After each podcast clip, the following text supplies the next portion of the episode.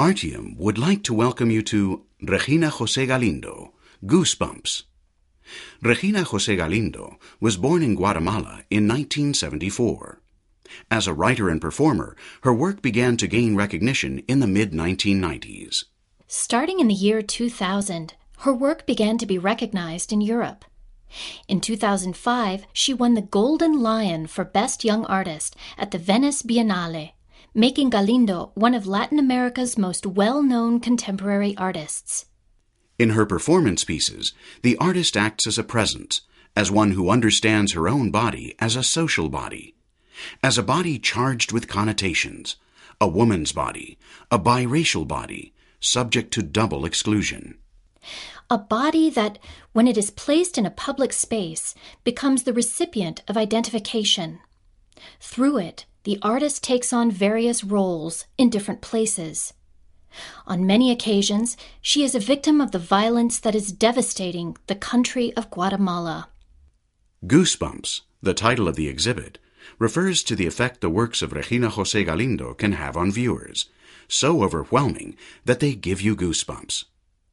And it is also the title of the unpublished piece the artist performed on the day of the exhibit's opening. According to the show's curator, Blanca de la Torre, the exhibit is a journey of words through the body, a journey that begins when the artist hangs at a height of 10 meters in Guatemala City and recites her poetry, and splinters in various destinations, veering at times toward the other. I'm going to scream it to the wind is the piece that begins Regina Jose Galindo's performance activity. Created in 1999, this performance speaks to the relationship between the artist's poetry and its inclusion in her performance pieces. What we see is a video that documents the action taking place in the Guatemala City Post Office. Hanging in the building's arched entryway, the artist reads a variety of poems that she herself has written. Regina Jose Galindo's actions here are a double act of appropriation. On the one hand, the artist takes over this Guatemalan public space in an attempt to highlight the fact that this place has been repeatedly forbidden for women. But she also takes over the voice, the right to speak, the right to be heard. A double appropriation, of language for one, and of that public space that has so often been laid claim to by feminist movements. I speak as a woman, and my work is infused by my condition, which is inevitable. Being a Latin woman, a Guatemalan woman, of course that has left its mark and made me what I am today. We are all the result of our history and our context, of the space and environment where we grow up.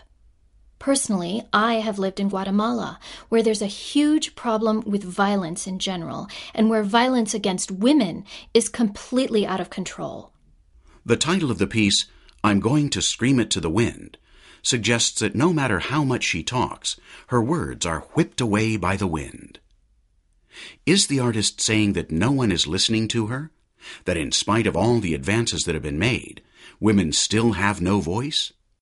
The video on view here is once again a recording of a live performance. Pain in a Scarf, which the artist created in 1999, speaks out against the outrageous statistics in Guatemala when it comes to violence against women. Regina Jose Galindo appears naked, blindfolded, and tied to a vertical bed. Different images are projected onto her body, showing news items from the Guatemalan press. All of the news speaks of violent acts carried out by men against women. Rape, abuse, and murder seem to be the order of the day. The artist's body is a metaphor for the bodies of every woman, of every Guatemalan woman. Tied up and vulnerable, it becomes the object of all manner of violence. In Pain in a Scarf, Regina Jose Galindo exposes once again the routine character of a situation that should never be viewed as such, lest we forget. In Angelina, Regina Jose Galindo uses performance to play a part, that of domestic worker. This job is quite common in her country, where every single family in the middle to upper class has household help. For a month, the artist carried out every action in her daily life dressed as a maid. The performance shows how, through our attire, our costume, we take on a new identity. And this serves to bring to the forefront a figure that has been made invisible and given poor working conditions within the socio-economic system of a country. The artist ceases to be herself and becomes Angelina, a metaphor for all domestic help. The photographs show different experiences she has had during the month when the action took place. Her interaction with others and her presence in social spaces from this new position are key factors to consider as we examine the images. This gallery brings together various works in which Regina Jose Galindo subjects her own body to extreme conditions. In Weight from 2006, we can see the shackles she used for four days as she carried out the actions of her daily routine. The photos show the artist chained up, trying to walk, trying to move, impeded by something she has voluntarily imposed on herself. Is Galindo taking on the role of prisoners who are enduring or have endured this kind of punishment? In 150,000 volts, the artist's body is subjected to an electric charge of 150,000 volts from an electric device used by the police to detain suspects. A video projection gives witness to the pain Galindo puts herself through. Once again, her body appears alongside all the other bodies. It represents the body in pain, the body that suffers, the body of a victim of a system of constant violence and control. In 2005, Regina Jose Galindo was awarded the Golden Lion for Best Young Artist at the Venice Biennale. This important prize would give her career a huge boost, which would position her as one of the most promising artists on the international scene. In this gallery, we can see a replica of the original statuette that Regina commissioned so that she could sell it afterward in an act that shines an ironic light on the official nature of the Biennale and reveals the contradictions for a female Latin American artist receiving the prize. The gallery is rounded out with the rest of the pieces shown by the artist in Venice. Undoubtedly, one of the most striking works the artist has created to date, Hymenoplasty, features hymen reconstruction surgery. The artist herself is operated on in order to regain her virginity, in a nod to the many young women who, because of their socio-cultural circumstances, are forced to undergo this sort of operation. Just opposite hymenoplasty, we can watch a video and see two photos that document the piece Who Can Erase the Traces, which was performed in 2003 in downtown Guatemala City from the Constitutional Court to the National Palace of Guatemala, leaving a trail of footprints made with human blood in memory of the victims of the armed conflict in Guatemala, in rejection of the presidential candidacy of the ex soldier genocidal coup leader Efrain Rios Montt. This time, just as in I'm Going to Scream It to the Wind, Regina Jose Galindo once again takes over the public space in Guatemala, taking the floor to shed light on a reality that is sure to impact all those who witness the piece. Separated by a sheer curtain are two other pieces related to Venice.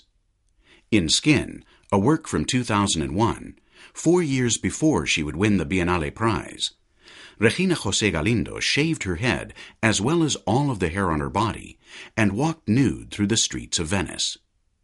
A photograph shows the wanderings of the artist's naked body along the Italian city streets. The image is striking.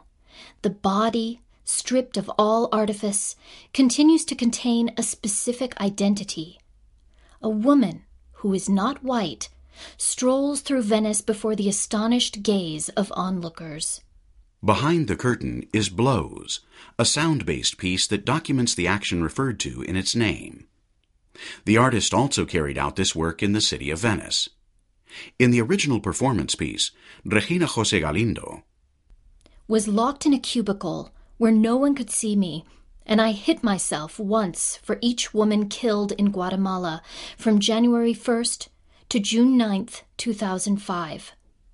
The sound was amplified so that it could be heard outside the cubicle. The sound of the blows takes over the gallery. Once again, Regina's body is a body in pain. Cut and broken, it becomes waste, remains that are necessary so that the patriarchal system will continue to function well. There is no doubt that that body actually exists. We have seen it many times. As the recipient of a structured male dominated violence, her body is the stage, offering the setting where the act can take place once again. The image underlines the fact that no system of power is sustainable without violence. The female body is seen here victimized. The Conquest is the title of the installation on view in this gallery. The piece consists of two wigs. One of these is made with hair bought from an indigenous woman from Guatemala, and the other is made with hair bought from a poor woman from India. The hair of not only indigenous people from Central and South America, but Hindus, is widely sought out in the Western market. It is mainly used for making extensions and wigs. Its shine, color, and strength make it extremely valued and valuable. Regina Jose Galindo has arranged the hair as a metaphor for a colonization which, although it seems to be from another era, is more present than we might think. The wigs symbolize the pillaging of colonized villages by the colonizers. The piece is ironic, exhibiting as it does this native hair in one of the Western world's museums. Galindo's work can be related to a full variety of post colonial discourses, which intermingle with feminism, so present in her pieces. The artist's body, her figure, continually occupies a double otherness feminine body and colonized body. Our tour ends with Goosebumps, an unpublished work created expressly for this exhibit. The action took place at the show's opening. As everything was being prepared for the inaugural event, Regina Jose Galindo entered the funerary chamber on view in the center of this gallery. While people arrived to view the exhibit, the artist remained inside the chamber, which was kept at a temperature below 4 degrees Celsius.